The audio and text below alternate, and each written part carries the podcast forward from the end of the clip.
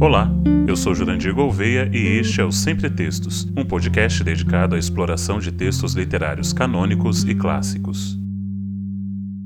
Todos os últimos anos começaram com notícias tristes, sejam tragédias ambientais, acidentes, guerras ou, agora, o Covid-19.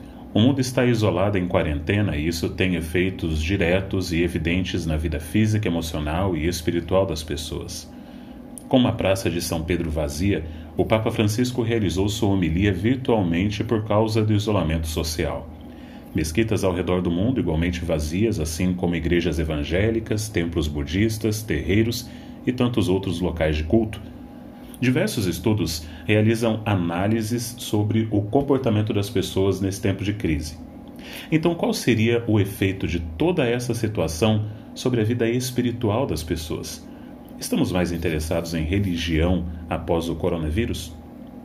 Um dos métodos utilizados para analisar o interesse em religião é o tópico oração, um tema que perpassa todas as religiões.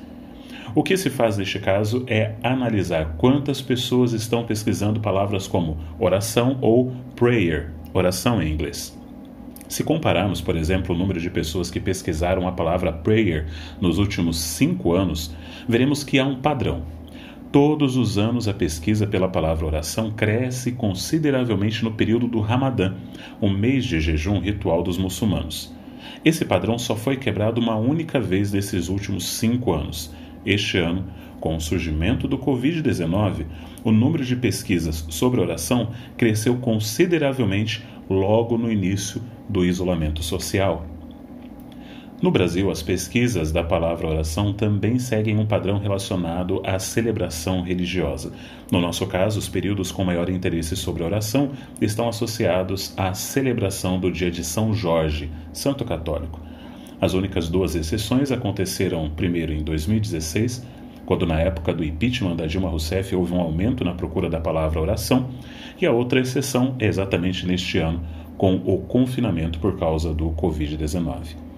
Porém, tudo isso entra em contraste com outro dado. Por causa do isolamento social, os líderes religiosos passaram a realizar seus cultos online a fim de falarem às suas congregações.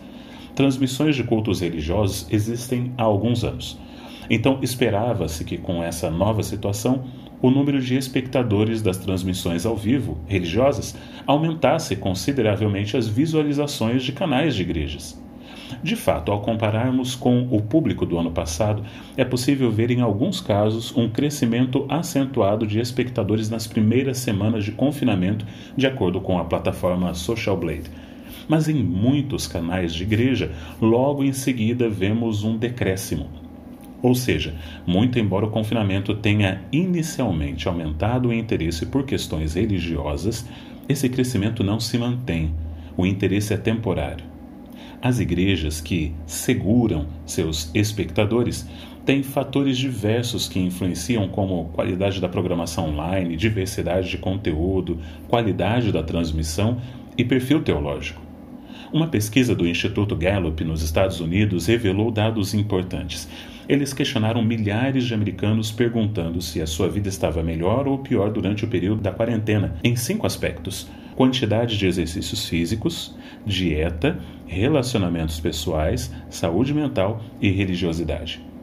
O resultado mostrou que os únicos aspectos da vida que apresentaram melhora, segundo a percepção dos entrevistados, foram a espiritualidade e os relacionamentos pessoais. 19% declararam que sua espiritualidade melhorou, enquanto que apenas 3% afirmaram que piorou. Esse dado poderia ser animador, mas o outro fator que os entrevistadores alegaram que melhorou foram os relacionamentos pessoais. 5% dos entrevistados afirmaram que os seus relacionamentos melhoraram isso é contrastante com a informação replicada na mídia americana sobre o aumento significativo no número de pedidos de divórcio na quarentena. Então, o que vemos é que, apesar de pequenos grupos alegarem melhor em alguns aspectos de sua vida, esse não é o quadro geral. Dizer que está melhor espiritualmente não quer dizer necessariamente melhor espiritual, mas interesse ou percepção do assunto mais apurada Maior quantidade de pesquisas sobre oração não demonstra que mais pessoas estão orando. Esses são indícios de interesse que podem ou não se manter, podem ou não se transformar em hábito.